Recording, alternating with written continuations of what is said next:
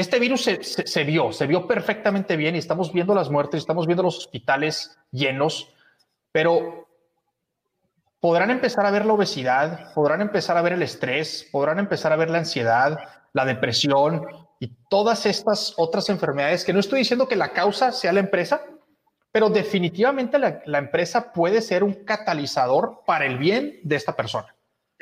¿Estás viendo algo que se mueva por ahí o que empiecen a hacer algo al respecto? Ok, tú me dices. Emprendedor, cofundador de Vitao y paciente con diabetes tipo 1.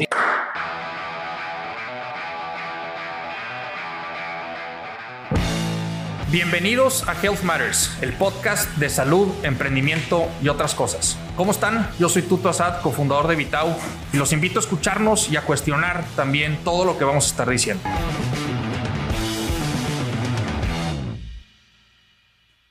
Hola, ¿cómo están? Gracias por estar aquí viéndonos y escuchándonos. Este día tenemos de invitado especial a Eduardo de la Garza. Eduardo es el director del Monterrey Digital Hub es un espacio básicamente que han creado pues, algunas de las empresas más grandes de Monterrey. Eh, la mayoría de ellas creo que son empresas industriales, eh, eh, están por ahí jugando también algunas universidades, pero bueno, lo, que quieren crear con este espacio es más colaboración para hacer más innovación en la ciudad y mucho que tiene que ver con el tema tecnológico, mucho que tiene que ver con el tema de industria 4.0, big data, inteligencia artificial, entre otros, ¿no? Invité a Eduardo ahorita porque aunque no es experto en el tema de la salud, sí le toca convivir con muchos altos ejecutivos de empresas muy grandes a nivel nacional, inclusive internacional. Y seguramente tiene algunos insights sobre qué están haciendo estas empresas cuando se trata de la salud, no solamente de sus empleados, sino también de los demás stakeholders que están ahí afuera, de sus clientes, de sus proveedores, entre muchas otras, de inversionistas y otros, ¿no? Eduardo, gracias por estar acá. Gracias, todo. Gusto estar con ustedes. Oye, ¿hice bien lo del Monterrey Digital Hub o qué le sumarías o le restarías tú? vamos a empezar a, contratar como vendedor. Fíjate que yo creo que lo que le agregaría es que eh, sí tenemos una casa, un campus, eh, casa para cualquiera que quiera visitarlo, ahí sobre Díaz Ordaz, donde está Neoris, pero nuestra comunidad es un ecosistema de transformación digital. Entonces, nuestro, nuestro foco es cómo ayudamos a las empresas que están llevando un proceso eh, relativamente grande de transformación digital, cómo complementarlo con eh, un ecosistema de innovación abierta, con emprendedores, con talento digital, con expertos globales. Y, y específicamente trabajamos con empresas que ya sean grandes, que, vendan un poquito más de 200 millones de dólares, y, que estén enfocados en crear mejores experiencias del cliente. Entonces, como comentaste, eh, a todos nos impactó en marzo, pues todo un tema de salud a nivel global con COVID. Entonces, me ha tocado ver desde el punto de vista de recursos humanos cómo lo han manejado, desde el punto de vista de operativo y cómo esto juega en sus agendas de transformación digital y al final cómo, cómo impacta en, pues en la experiencia del empleado, porque también eh, la, salud tomó un, front stage, o sea, un protagonismo importantísimo y está aquí para quedarse. Buenísimo. Oye, antes de empezar a meternos como a temas de qué están haciendo estas empresas o qué deberían de hacer o qué deberíamos de hacer todos, ya sea que tengamos empresas grandotas o chiquitas o que trabajemos en empresas grandotas o chiquitas, quiero empezar con una pregunta un poco más complicada que seguramente no vamos a llegar a una respuesta real ahorita, pero quiero simplemente poner a trabajar nuestras cabezas a ver a qué llegamos. Un poquito más filosófica, ¿no? ¿Cuál es la responsabilidad que tienen las empresas al ofrecer productos no saludables a las personas? Te voy a dar mi, opinión personal, porque esto ya es, y sí vi la pregunta en, en, tu Instagram. Yo creo que es un, ya ahorita, y esta es mi creencia totalmente personal, ya hoy no puedes separar a la empresa de la sociedad. Y siempre ha sido así, pero anteriormente como no había tanta claridad de la cadena de valor y, y tanta transparencia, estoy hablando antes del Internet, ¿sí? O antes del, del periódico, si quieres, no contemplabas el impacto que pudiera tener tu empresa en tu sociedad. Hoy no hay manera de que la deslindes. Tanto que la empresa, las empresas que tomen postura, no solamente sobre temas culturales, sino sobre temas políticos cargados de, de, temas de súper conflicto, como lo hizo Nike con el tema de Black, Lives Matters, o como lo hizo en su momento también Wendy's, eh, eh, es un tema que ya las empresas no se pueden deslindar de que son actores de la sociedad. Son instituciones que por, por así, son instituciones que, que son un complejo, un conjunto de personas que generan un organismo, ¿sí? Pero al final sigue siendo un actor de, de, de la sociedad. Entonces sí, sí tienen responsabilidad.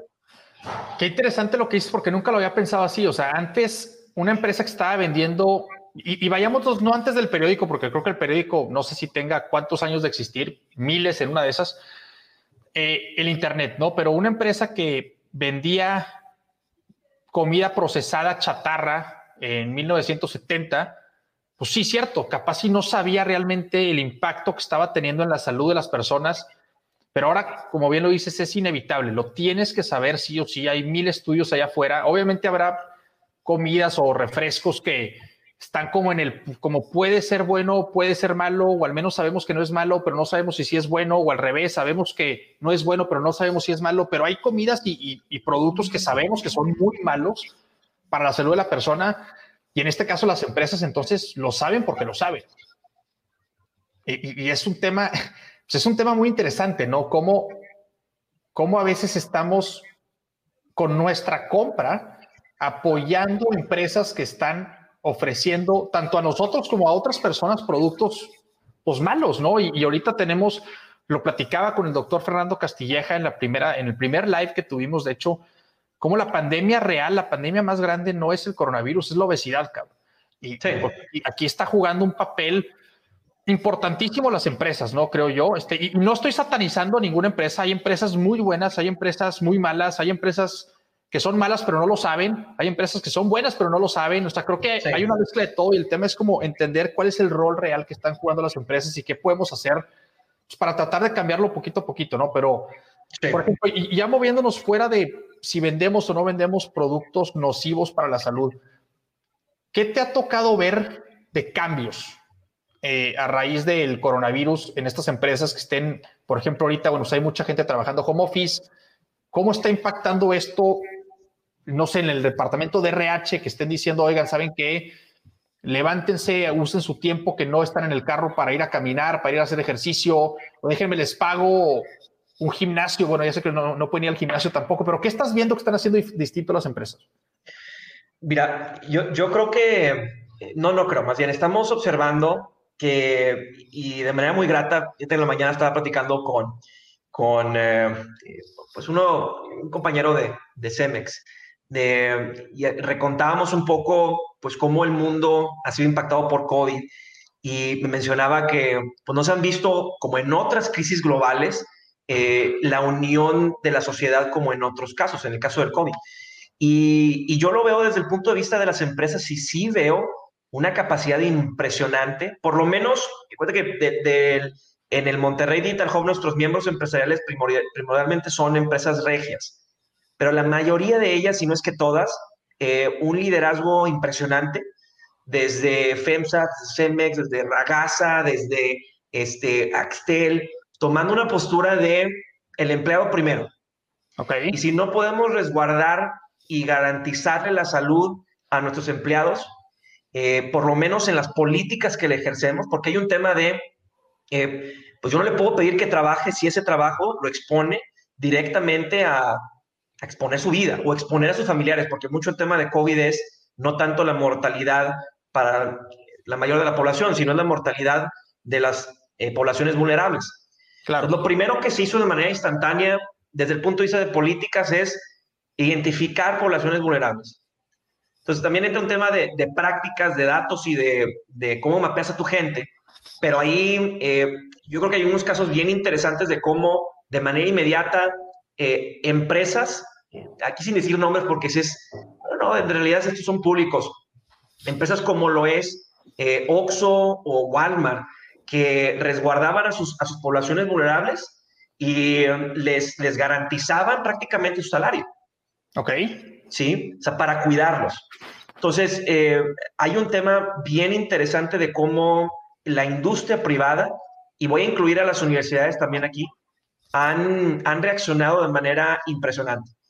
Sí, sí hay, sí nos gustaría tener más infraestructura desde el punto de vista de, de salud pública, pero lo que ha, quedado muy claro, y esto tiene que ver también con la historia de Monterrey, eh, eh, no me quiero meter a temas de, de, Eugenio Garza Sada y Eugenio Garza Garza y todos los cómo fundaron Monterrey con el chicle y el textil, pero fueron de los primeros en, generar beneficios en todo México, beneficios para el empleado.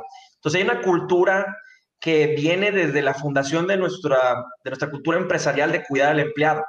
¿sí?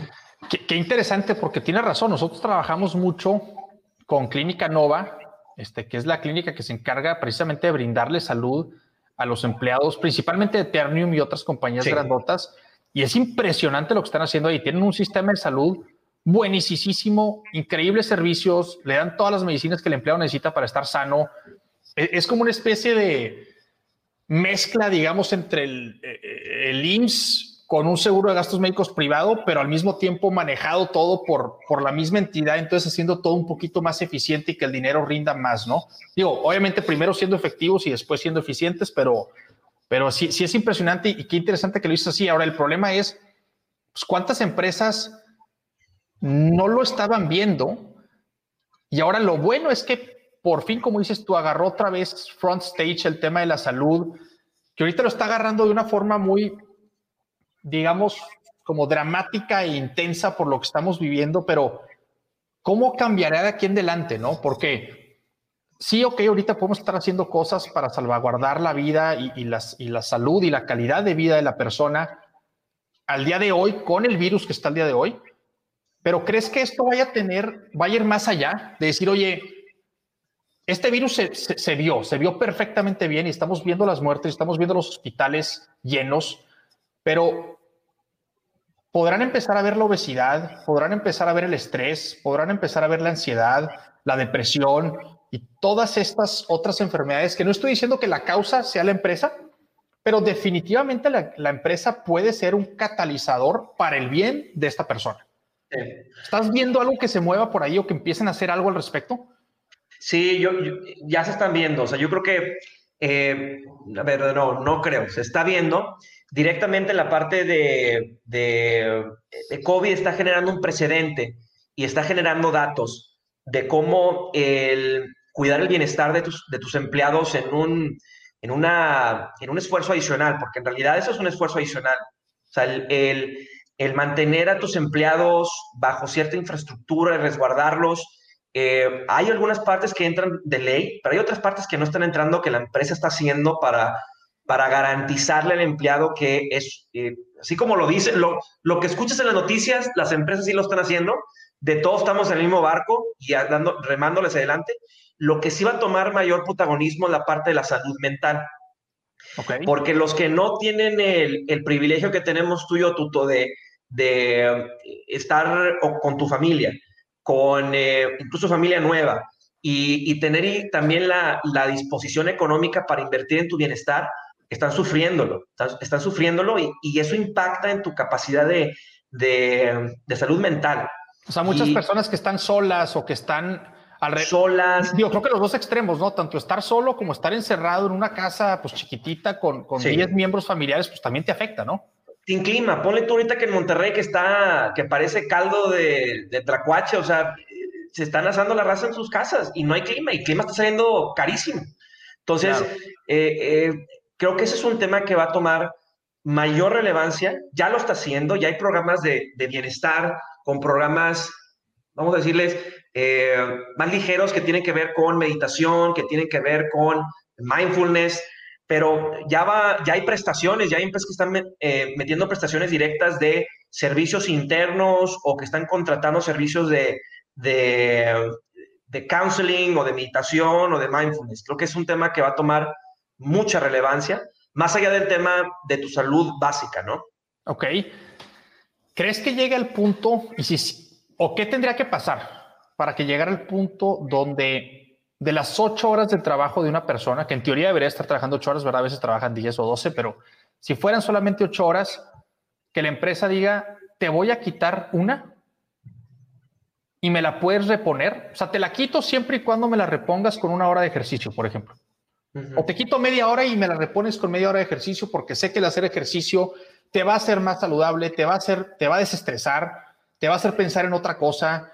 Y, digo, todos estos beneficios que sabemos que tiene el ejercicio en, la persona, ¿no? ¿Crees que llegue a ese punto o qué podríamos hacer para que llegara a ese punto? hoy no lo he visto. Lo que, lo que sí tiene precedente es, y esto en algunos casos, algunas empresas, no todas, te hacen espacio para tus procesos de aprendizaje. Porque es un poco similar al tema de salud. El aprendizaje es una inversión en tu persona que te vuelve más productivo.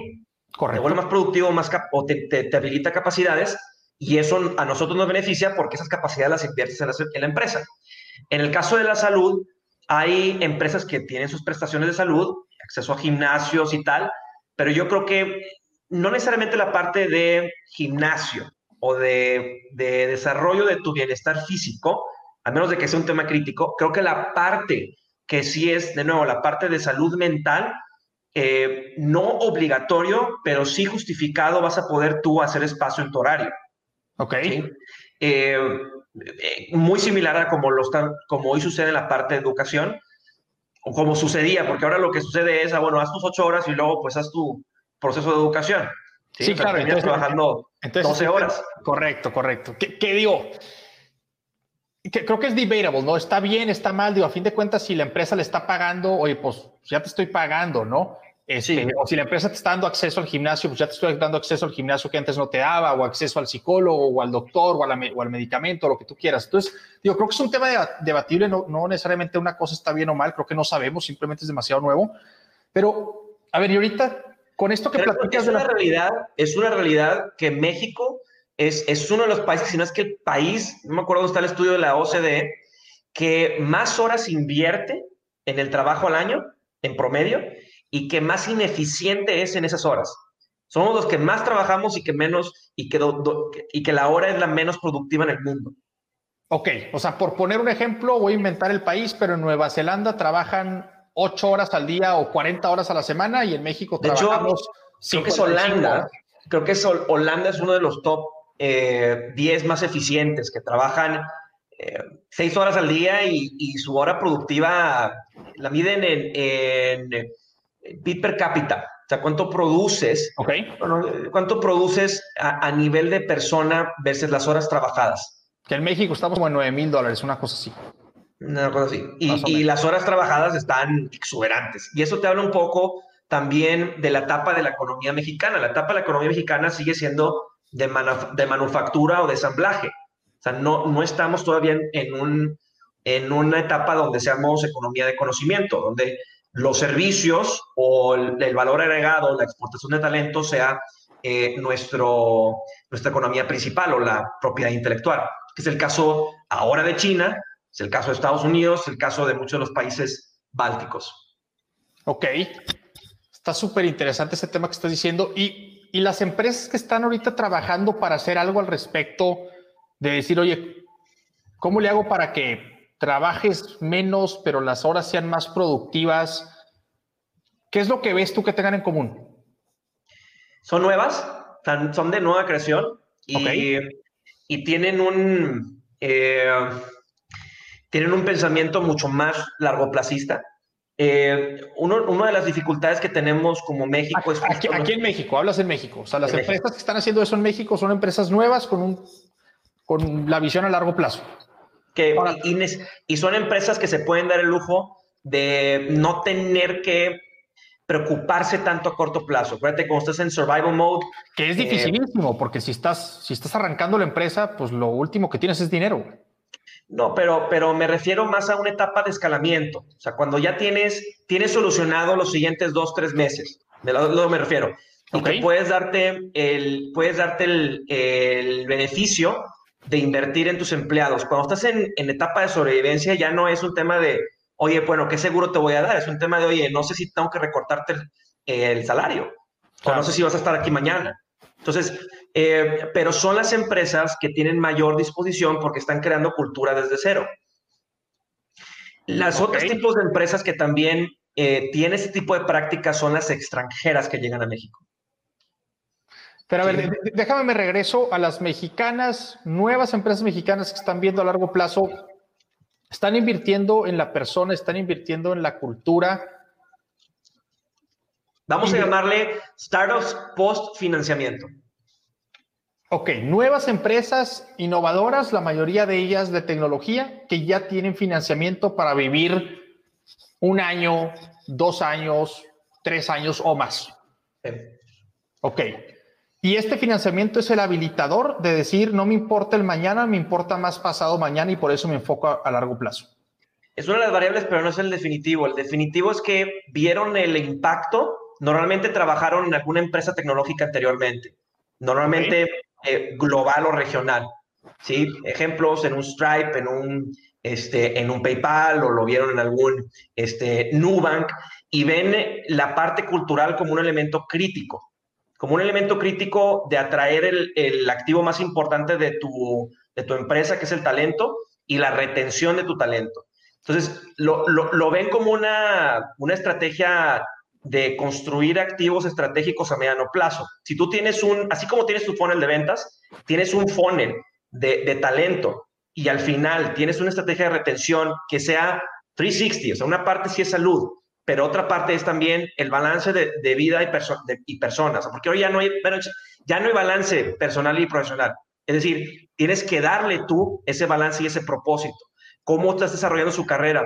esa persona, si la estás trayendo y es un tipo A, pues lo más probable es que en tres años quiera crecer exponencialmente. Entonces, darle ese, ese, ese path de carrera. Entonces, es un modelo de recursos humanos, pero que eh, la parte de salud sí entra. Y, y en la parte de salud entra la parte de balance de vida personal y profesional, que de nuevo, ya hoy ya no hay balance.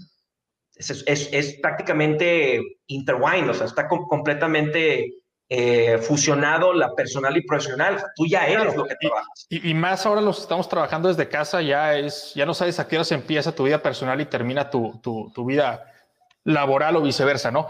Pero a ver, me llama mucho la atención, ahorita dijiste una cosa, estas empresas nuevas, innovadoras, la mayoría de ellas tecnológicas, que tiene capital para este, trabajar un año, dos, tres años o más, por lo general son fundadas por fundadores que han trabajado antes o, por, o, trabajan en ellas personas que antes han trabajado en otras empresas de tecnología a nivel nacional, internacional, regional, global. Y sigo escuchando tecnología, tecnología, tecnología, tecnología. Y con lo que dijiste hace ratito de cómo pasar de ser una economía manufacturera una economía de conocimiento, como que empiezo a poner yo la tecnología a la par de este conocimiento y digo, entonces, ¿qué genera qué? O, es un círculo virtuoso, ¿no? Donde al estar en esta economía de conocimiento, tienes el tiempo y las capacidades, los recursos para preocuparte más de la persona y al preocuparte más de la persona, entonces generas más y mejor economía de conocimiento. Pero ¿qué pasa? Digo, esa es una primera pregunta y la segunda pregunta es ¿qué pasa con estas empresas de manufactura. Sí. ¿Qué, pueden hacer ellos? E, es, es, un paradigma. Te respondo la primera de los de la parte de tecnología y nuevas empresas. Y, y es un es contradictorio porque incluso que tú lo, tú lo has vivido yo lo he vivido, normalmente como founder, cuando empieza una empresa, salud mental es lo último que estás viendo. O sea, es un, es un desmadre a empezar una empresa, ¿sí? Y es una carga emocional, social, física, que si no te termina matando, te termina desfigurando, pero si sobrevives, terminas como pues algo que antes no existía, que es como un emprendedor. Ahora, el emprendedor se la parte y se mete una chinga para crear esta empresa, pero sabe que los que van a ser first followers y que van a ser sus operativos, pues no van a, no van a meterse, para poder atraerlos y retenerlos, tienes que tenerle una oferta de valor de laboral impresionante sobre todo si quieres el, máximo talento. Una parte sí son los desafíos, pero otra parte sí tiene que ver con el balance de vida, de vida personal y profesional. Entonces, está esa, ese paradigma que como founder, pues no pones el ejemplo de, salud y luego lo tienes que poner, porque para arrancar una empresa tienes que romper un tito, sobre todo si quieres un, un startup de alto crecimiento, ¿no? Pero lo que empieza a ver y lo que los datos te arrojan es que, y esto es parte de la de las prácticas y filosofía ágil es que es mucho mejor tener ritmo que tener velocidad. Y eso es algo que, que incluso en, pues en teoría de, de, operación, que viene todo de, de operaciones Delta, el tema de agilidad, el, el tener un ritmo predecible y, y, accountable es mucho más eficaz, es mucho más cost effective que el tener un proceso acelerado. Entonces, ahí es donde ya impacta el tema de, oye, pues sí, los horarios, tenerlos bien, bien, bien amarrados. Oye, el, el, el despliegue de nuevos productos, hasta qué punto estoy yo metiendo nuevas solicitudes versus manejando lo que ya tengo como backlog, en el caso de tecnología, ¿no? Ok. Y eso impacta directamente en la salud de la, de la persona, su ansiedad, su estrés. Son elementos que no medimos, pero que causan enfermedades. Qué, interesante que digas eso porque estabas platicando el tema de los founders, ¿no? Y cómo los, los emprendedores se empiezan a meter esta chinga espantosa y ahí van todos los días, todos los días, todos los días. Y podríamos pensar, o, o, al menos creo yo que lo que más escuchamos es que si quieres crear una empresa exitosa, te tienes que meter una chinga.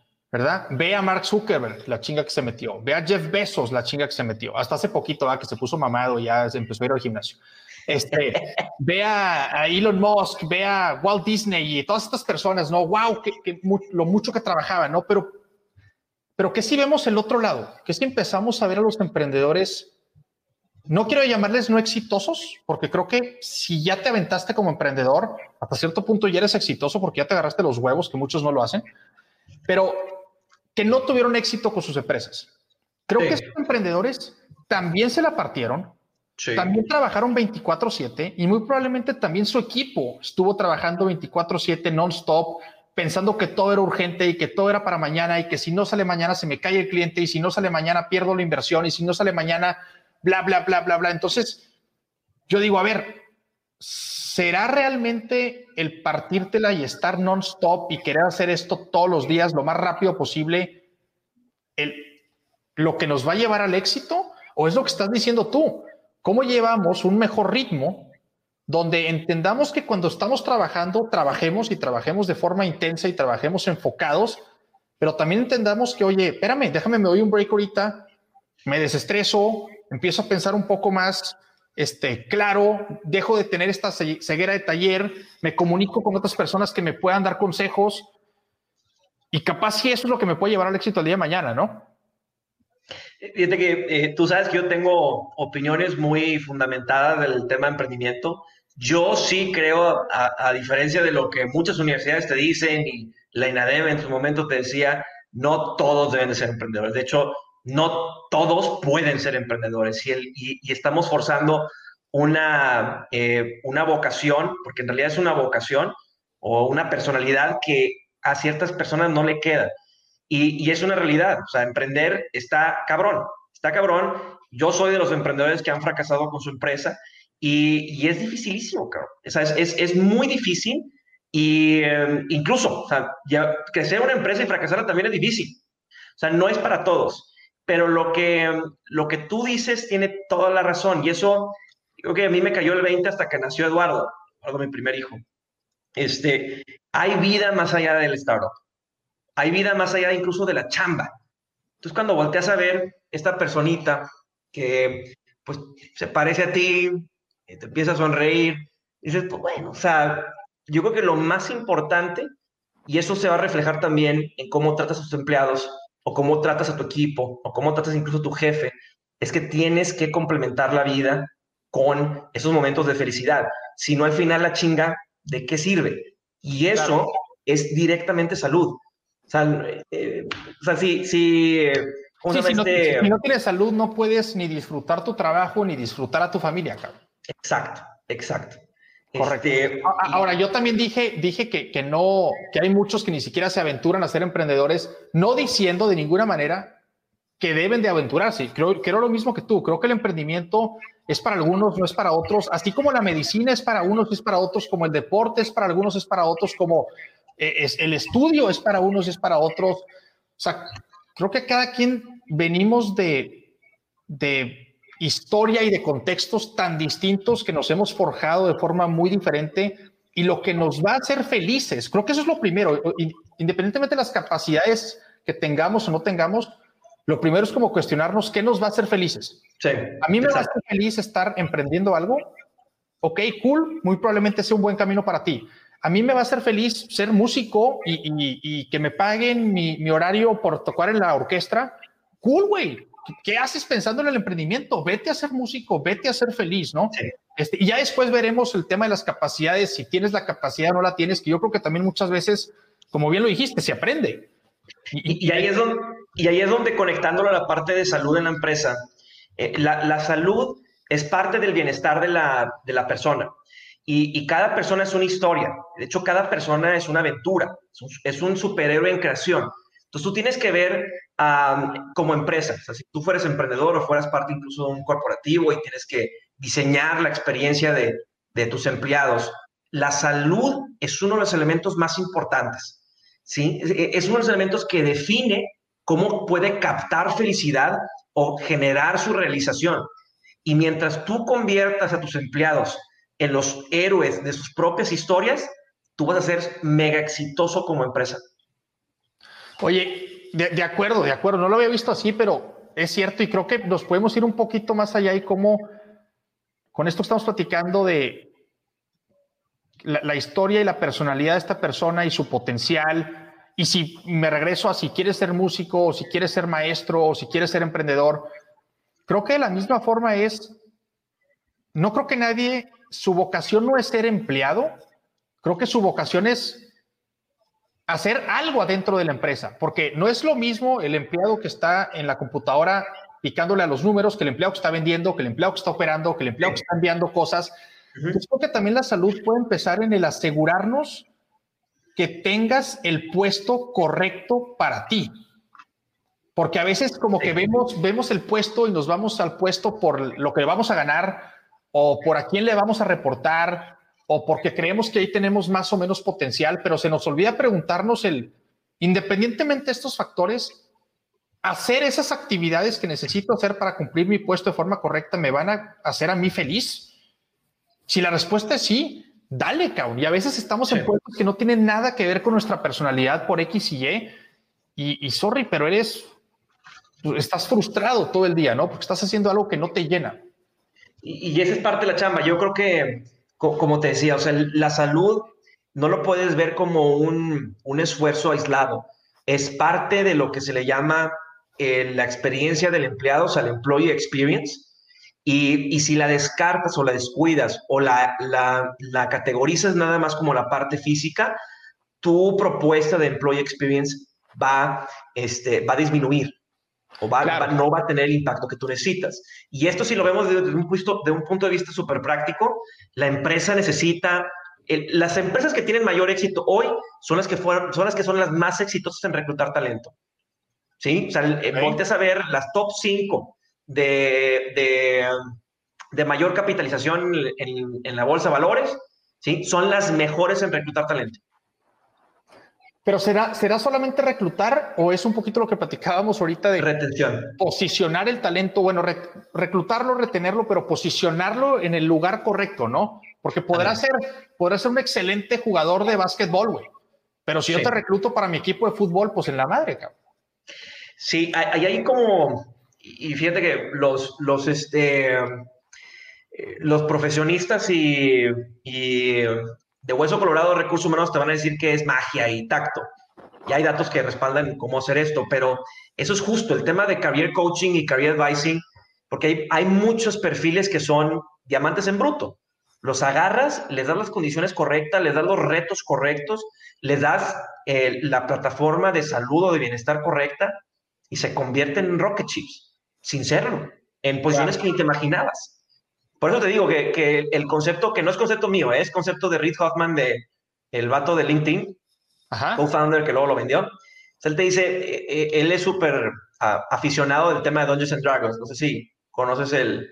Es un, lo he escuchado, sé que es un juego de mesa, la verdad es que de ahí en fuera ya no sé qué. Es un juego de fantasía que se le llama eh, role. ¿Por qué se llama role playing? Porque en realidad tomas un rol y haces juegas como si fueras un orco o elfo o como tú quieras. A lo que voy con esto es que él, plantea que cada persona, tú tienes que convertirla en el héroe de su historia, identificar qué habilidades tiene, identificar qué preceptos tiene, qué historia tiene, qué tipo de, bienestar o qué contexto de bienestar se encuentra para llevarlo a su bienestar máximo y que se convierta en un Cristiano Ronaldo. O sea, uno de los grandes, grandes éxitos que tiene, cambiando ahora el tema de fútbol, el club de Guadalajara, es que son excelentes en identificar y en exportar talento.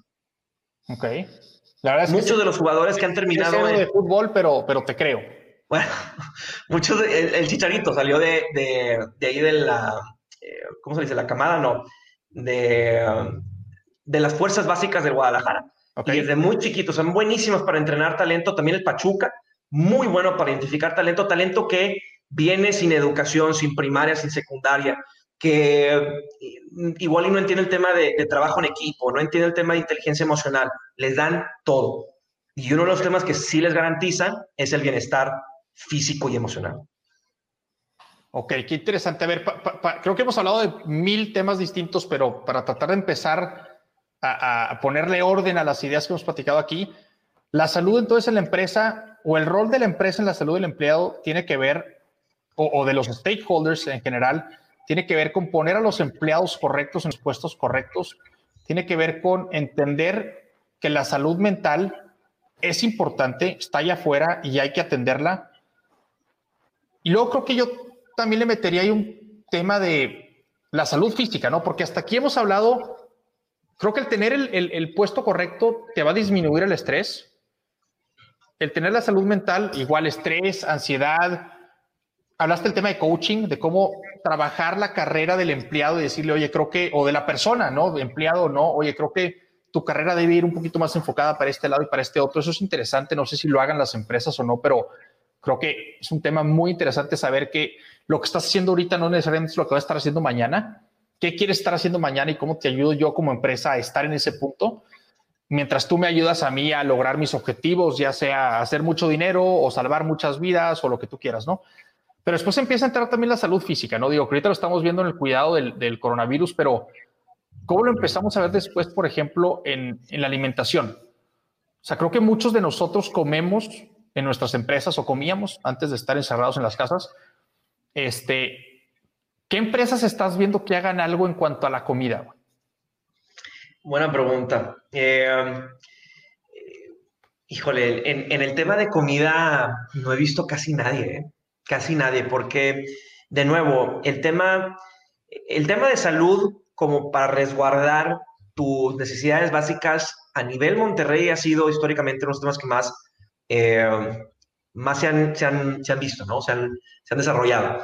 Pero ya en el tema de alimentación, hay algunas empresas que, que sí tienen un formato donde te generan tu, tu cafetería y te, te hacen un plan de alimentación eh, sé que, eh, por ejemplo, Alfa tiene su propia cafetería que está basado en un modelo de, nutricional, pero así que tú digas que se metan a darte de comer y hacerte un plan alimenticio, no he visto mucho, ¿eh? De hecho, no he visto en su totalidad. Más allá de lo que ya conocemos, ¿no? Que Google y Microsoft y Web claro, claro. Y, Facebook tienen sus nutriólogos, pero bueno, todo. Sí, sí, sí, Si lo queremos aterrizar aquí en México, digamos que no se ha visto mucho. No, más bien me, declaro ignorante en ese tema, no, no, no, tengo suficientes datos. Ah, hay, hay, una oportunidad interesante entonces ahí para, para startups que quieran ofrecer comida saludable de alguna manera, con algún modelo de negocio eficiente, creo yo, para las empresas, ¿no?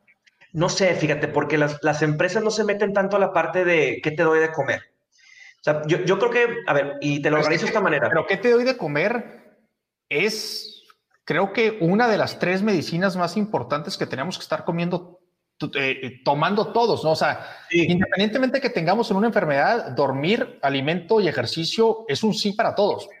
Estoy, estoy de acuerdo, de hecho, totalmente de acuerdo contigo, pero creo que culturalmente todavía es un paso que veo que en México no los tomen muy pronto, más que dártelo como prestación y en épocas de bonanza, o sea, no ahorita que estamos apretando el cinturón. Lo que sí veo que de cajón va a haber dos tipos de, uno que ya venía y que se, solidifica, que es la atención a la salud física, o sea, tu bienestar físico, va a haber muchos más prestaciones y muchos más atención, no solamente a qué tipo de servicio te doy, sino cómo lo estoy atando a la productividad. Y van a agregarle a eso la parte de la salud mental. La salud mental va a tomar un rol protagónico en, las prestaciones de servicio que va a tener de salud de la empresa hacia el empleado. Los que tengan las mejores prestaciones de salud mental que se reflejen en servicios al empleado y, y en balance de horarios y trabajo y de invertir en ti mismo, como tú dices, el, la hora de la meditación o la hora de ejercicio, van a empezar a ganar en, en el mercado. Y te digo ganar porque al final esto es, un, es una guerra de talento. O sea, esto entra como una propuesta de valor de la experiencia del empleado. Y la empresa que pueda dominar esa experiencia del empleado va a ser la que va a ganar. La que se va a llevar el talento y ya que va a tener la capacidad para poder navegar esta y las nuevas diferentes oportunidades de transformación que existan. Claro. Ahora, me, llegan dos ideas y déjame te las platico a ver qué, a ver qué opinas, pero no sé si viste la, la serie de Billions. Sí. Bueno, en esta serie que es como de un fondo que está invirtiendo muchas grandes cantidades de dinero en, diferentes empresas de la, bolsa americana, en la, en la empresa, en el fondo, trabaja una psicóloga. Sí. Y es bien interesante ver cómo esta psicóloga trabaja con todos. y, no necesariamente es que todos eh, estén estresados o que todos estén ansiosos o que estén deprimidos. Simplemente trabaja con todos. Y claro que hay quienes están deprimidos y quienes tienen ansiedad y quienes tienen estrés, pero creo que el rol de esta persona no es llevarte del, no le quiero llamar malestar, llamámosle no balance al balance, es llevarte a tu potencial, güey. Es un performance coach. es, una psicóloga, este, exacto. Es una psicóloga que va a hacer que, que logres hacer todo el potencial que tienes. Sí, es un asesor de desempeño. Exacto, te está, te está desempeñando como persona, ¿no? Entonces, e, e, esto por un lado. Y por otro lado, pues, cuando estabas diciendo todo este tema de la alimentación y, cómo no hay muchas empresas que lo estén haciendo, pero sí se están enfocando en otros temas de salud, creo que el principal problema que tenemos, y me incluyo obviamente, es que estamos viendo a la salud como un estás mal, ¿cómo te llevo a estar normal o bien? Pero creo que esa no es la pregunta, güey. La pregunta es, ¿cómo te llevo a convertirte en el superhéroe que estás hablando? Sí, exactamente. Y entonces, esta última parte del camino, me parece que nadie la aborda, nadie realmente la está platicando, si acaso son algunas personas en su individualidad, güey. Pero, ¿qué tiene que hacer la empresa y qué tienen que hacer los, los actores que viven dentro de estas empresas, los empleados, los inversionistas, los clientes? Para decir, no quiero estar bien, güey, quiero ser Superman, cabrón. ¿Cómo nos convertimos en superhumanos el día de mañana, güey? Es que sabes que hay una, este, hay una frase que, que, dice un mentor que, que, tengo que me gusta mucho. Él dice, mira, si no puedes, te ayudo. Si no sabes, te enseño. Pero si no quieres, es bien difícil que yo pueda hacer algo por ti. Y en el caso de, de de dar, puedes dar todas las prestaciones que tú quieras, pero van a haber casos donde tienes un empleado que pues, es muy bueno lo que hace, excelente CFO, excelente CMO, excelente vendedor, pero pues le encanta la comida chatarra, le encanta no hacer ejercicio, y pues, o sea, ¿qué, haces? ¿Lo, ¿Lo forzas a que tome la decisión? Yo creo que es un, es un paradigma bien interesante, ¿no? No, yo, creo que ahí concuerdo mucho con tu, con tu mentor, ¿no? Oye, no, no, te puedo forzar. Puedo, creo que lo mínimo que puedo hacer es, o lo mínimo que debería de hacer, es ponerte todas las opciones para que tú elijas la cual crees que es la mejor para ti. Otra cosa que puedo hacer, que no sé si está bien o mal, es quitarte las opciones que yo sé que son malas para ti. Pero ya si tú fuiste y buscaste las opciones malas a otro lugar, pues oye, ya, no soy policía, no me dedico a, ser el papá o el mentor de cada una de estas personas para, o el responsable para decirles, no te comas la papita, no fumes el cigarro, no te tomes la cheve. Pero sabes qué, así platicándolo, yo creo que sí debe, se podría, debería de poder hacer eso. No sé, hay, que checar la parte legal, ¿no? Pero te, te voy a decir por qué, porque si lo si lo puedes hacer para un partido, si lo puedes hacer para un partido de fútbol americano, lo puedes hacer para un partido de, de básquetbol, lo puedes hacer para mendigos torneos de, League of Legends en, línea, donde le exiges al jugador que tome sus este, clases de meditación, vaya a hacer ejercicios, coma bien. Oye, para una empresa, ¿por qué no podrías tú tener un contrato social de que, oye, si no te cuidas, no eres parte de la empresa? Ok, sí, pero, pero es correcto. Y, es una conversación muy interesante, pero el hecho de que otros lo estén haciendo no quiere decir que lo podamos hacer también, ¿verdad? O sea, eh, eh, creo que lo que hay que entender es el razonamiento detrás. Y al empezar a hacer eso, estamos poniendo la salud, el valor de la salud por encima del valor de la libertad de la persona, güey. No, pero es un, es, es cuenta, si tú estás empezando una empresa. Que yo estoy de acuerdo, ¿eh? Yo por mí primero es la sí, Sí, sí, no, pero es que regresamos a la premisa, o sea, a ver, si tú estás construyendo el mejor, el equipo elite para transformar al, sector de salud, ¿sí? Es como si estuvieras creando, pues, un equipo de Navy SEALs o de... de Pero entonces, ¿qué vas a decir? Si tienes más de 20% de grasa, ¿te corro o qué? Pues es que le, creo que legalmente no puedes. Pero si tú tienes. olvídate de términos legales, ¿no? O sea, hablemos de. Pues, ¿qué Mira, yo, yo, yo, yo, creo que si si para los equipos elite y para los, los, los este, entornos de alto desempeño, alta competitividad, que sí tienen que ver con el tema físico, pero yo creo que aquí puedes tú, en la parte de reclutamiento, como el tema físico también te da, estar bien físicamente y mentalmente también te da más energía, y más energía es más productividad para la empresa. Es una decisión del director general, pero yo personalmente creo que es un risky move, pero un move que vale la pena reforzar con algunos, con algunos incentivos. Mira, es la neta, o sea, eh, eh, es un risky move, pero a ver, eh, y este, ver, hay empresas que no tienen que tomar esta, este apoyo. Es interesante ver qué opina la gente de esto que estamos comentando. Está, está muy interesante, pero sí es cierto. Si, si al jugador de básquetbol lo, tiene que estar fit y, sano. Y hacer exámenes de sangre, o sea. Claro, y lo pones a entrenar y lo pones a hacer sentadillas y lo pones a meditar.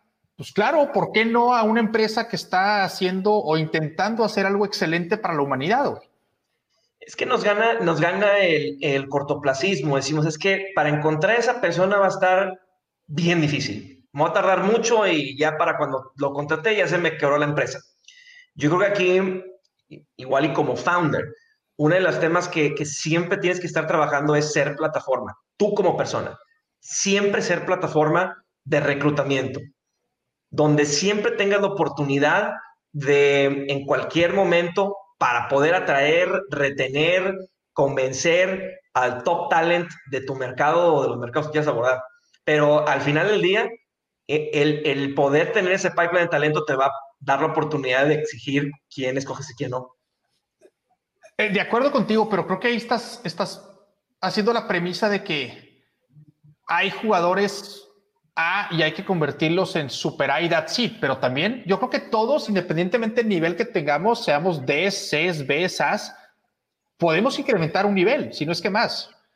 No, y, y, también hay perfiles que son, ahora no sé si estabas hablando de este tipo de, de categorías, pero los, los tipos de personalidades que son de, no me acuerdo de qué. Ah, no, no, no, no, yo, hablaba como rankeando como en los equipos de desempeño. de, desempeño, ¿no? Tú estás en el equipo de la A porque eres el más fregón para meter goles y tú estás en el de la D porque nada más no le pegas a la pelota, ¿no? O sea, pues es que tú, yo te la hago pregunta como founder. O sea, eh, eh, si pudieras, ¿qué agarrarías? ¿Agarrarías un equipo de, de startup, de, de, de cinco triple A's o de 50 B's? No, cinco triple A's toda la vida, güey. O sea, y, claro, es, es, toda la diferencia del mundo. Tener a alguien triple A en tu equipo cuando, eh, eh, digamos, en una empresa gigantesca, en un Cemex, Ternium, FEMSA, estas empresas gigantes que todos conocemos, tener a alguien que, que es una D, eh, no pasa nada, güey, porque no sé cuántos empleados tengan, tienen 10 mil empleados, tienes a uno que no hace nada, pues los demás medio que absorben su trabajo y el vato puede ir pasando ahí por la vida y nadie se va a dar cuenta. Pero cuando eres una empresa chiquita, güey, de tres personas porque acabas de empezar, si uno de esos es un tarado, güey, se cae la empresa, güey. Es una mesa de tres patas, le quitaste una, se cayó, cabrón. Oye, es que son cinco. Pues no, no se va a caer tal vez porque son cinco, pero eres el 20% menos productivo, cabrón. Oye, son 10, pues eres el, o sea, esa persona cuando, cuando hablas de una empresa chiquita, tener a alguien que es un triple A es, es primordial. La diferencia, la diferencia. Es primordial, totalmente. Es la diferencia. Pero, pero regresando al tema de, de, de salud, y aquí entran dos temas. Eh, normalmente. Ahora, a veces no tienes la lana para contratar al AAA, güey. Entonces tienes que contratar a la y ver cómo lo haces AAA. También. Y tienes que estar constantemente pensando en el desarrollo del empleado, sí. aunque sepas que esa persona el día de mañana se va a ir a otro lado. Pero mejor saber que lo estás desarrollando y se va a ir contento a otro lado, a ser feliz y, a generar más valor en otro lugar. Y después él probablemente te, te, te mande más personas como él a trabajar contigo y esté hablando muy bonito de ti. O capaz si no se va y se queda toda la vida en tu empresa y crean una amistad muy fregona y crean un equipo fregoncísimo y cada vez todo el mundo empieza a, mejorar y a desempeñarse mejor. Este, o sea, creo, creo, que definitivamente, digo, lo hemos platicado mucho, el aprendizaje, el desarrollo, pero esto tiene que ver con la salud, güey. No te puedes desarrollar bien si mentalmente no estás bien y si físicamente no estás bien porque tienes menos energía. Yo lo, yo lo he estado platicando mucho o pensando más bien mucho últimamente como mis días y mis semanas como founder, como emprendedor, no deben de ir realmente a la administración de mi tiempo, güey. Van a la administración de mi energía, cabrón. Yo podría un día trabajar 12 horas y otro día trabajar cero y otro día trabajar cuatro. Lo que necesito hacer no es trabajar mi tiempo o, operar en cuanto a mi tiempo, es operar en cuanto a mi energía y saber, oye, ya se me está bajando la energía, ¿cómo puedo meter a mi calendario una actividad que me dé mucha energía. Por ejemplo, algo que tengo yo haciendo casi dos años es haciendo ejercicio a mediodía. Porque me he dado cuenta que si hago ejercicio justo antes de comer, estoy infinitamente más energético toda la tarde. Y ahora estoy empezando a hacer poquitito ejercicio, pero bien poquito, 10 minutos, máximo media hora en la mañana, para activarme, porque hago el ejercicio y haz de cuenta que ya me está fluyendo la sangre y claro que me echo mi café, pero ya me lo he hecho porque me gusta no porque lo necesite, porque ya me activé con las patadas que le eché al costal o con las lagartijas que hice o con la caminada que me fui a salir al parque o con el yoga o lo que tú quieras, ¿no? Digo, yo, yo por meter ahí a la de a fuerzas el tema de la salud, el tema del desempeño de la persona y el desarrollo, ¿no? Pero... No, es que sí, sí está totalmente ligado, todo. O sea, mira, y también te lo voy a poner, es de que nos quedan cinco minutos, pero eh, la salud es una de las barreras económicas más importantes o sea, las barreras económicas te generan también barreras de salud, pero la salud es lo que más inhibe el desarrollo de la etapa más importante del desarrollo humano, que es la etapa temprana, que es la etapa de cero a los, que son los 10 años. La nutrición, la, la, atención a tu salud a través de nutrición, a través de cuidados, son los que distinguen la capacidad que se desarrolla pues, en tus conexiones de inteligencia emocional, de tus capacidades de, análisis, de tus capacidades motoras. y somos el número uno en obesidad infantil a nivel mundial, güey, en México. Sí, sí. Y a lo que voy es, también la salud puede ser una, eh, una oportunidad para crear movilidad social. Entonces, mientras, ya en etapa adulta es un poquito difícil, pero como quiera es, es ese efectivo el poder cambiar hábitos y generar oportunidades a las personas de que puedan ser más productivas y que puedan generar mayor base económica para sí mismos y para su familia. Es una cadena en valor que, que regresando a la primera pregunta, las empresas toman una, un rol protagónico en poder habilitar esto con cultura y con servicios. Qué interesante. O sea, creo que platicamos de muchas cosas, llegamos a...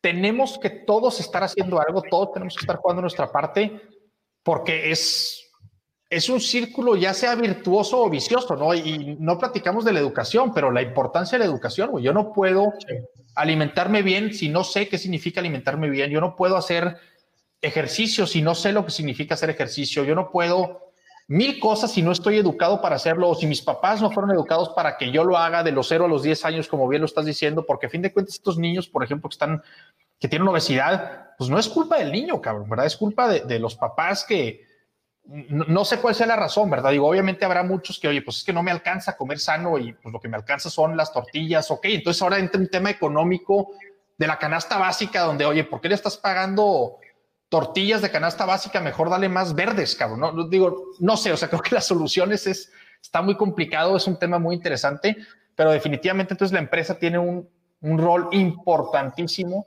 tanto con sus empleados como con sus clientes, proveedores, entre otros. Y, y es así de sencillo.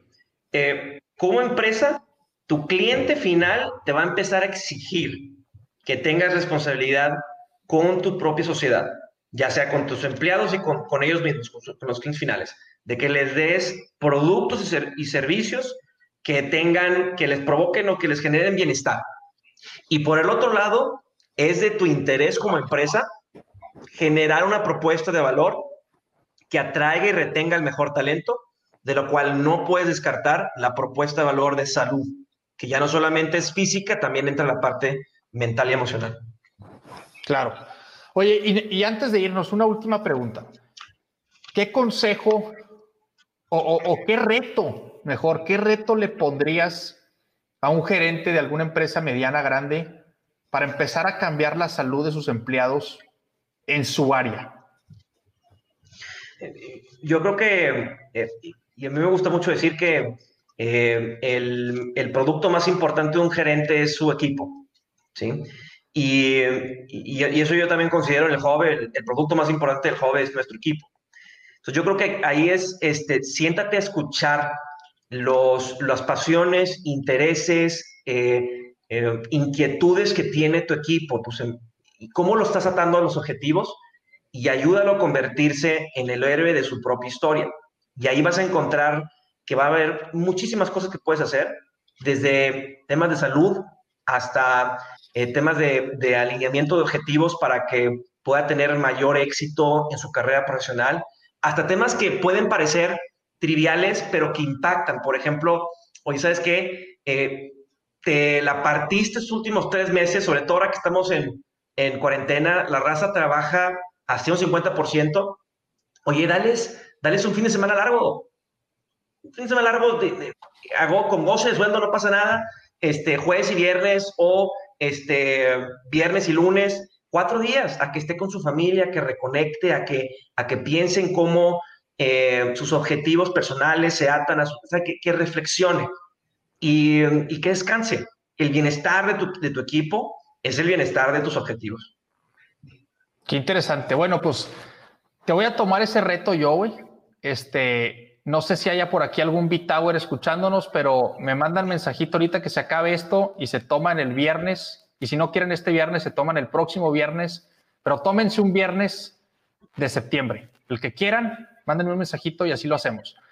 Oye, muchas gracias. Espero volver a platicar contigo, que se me hace que nos pudimos haber quedado aquí otro ratote. Neta, un gustazo como siempre, cabrón.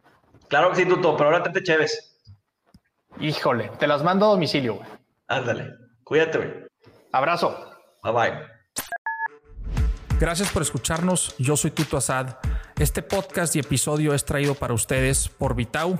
Vitau es una farmacia en línea para pacientes con enfermedades crónicas que le envía a sus pacientes todo el medicamento y dispositivos médicos que necesitan mes tras mes para que nunca más vuelvan a preocuparse por comprar sus medicinas y tener sus medicinas en casa, evitando pendientes y salir a la calle a comprar esto en distintas farmacias.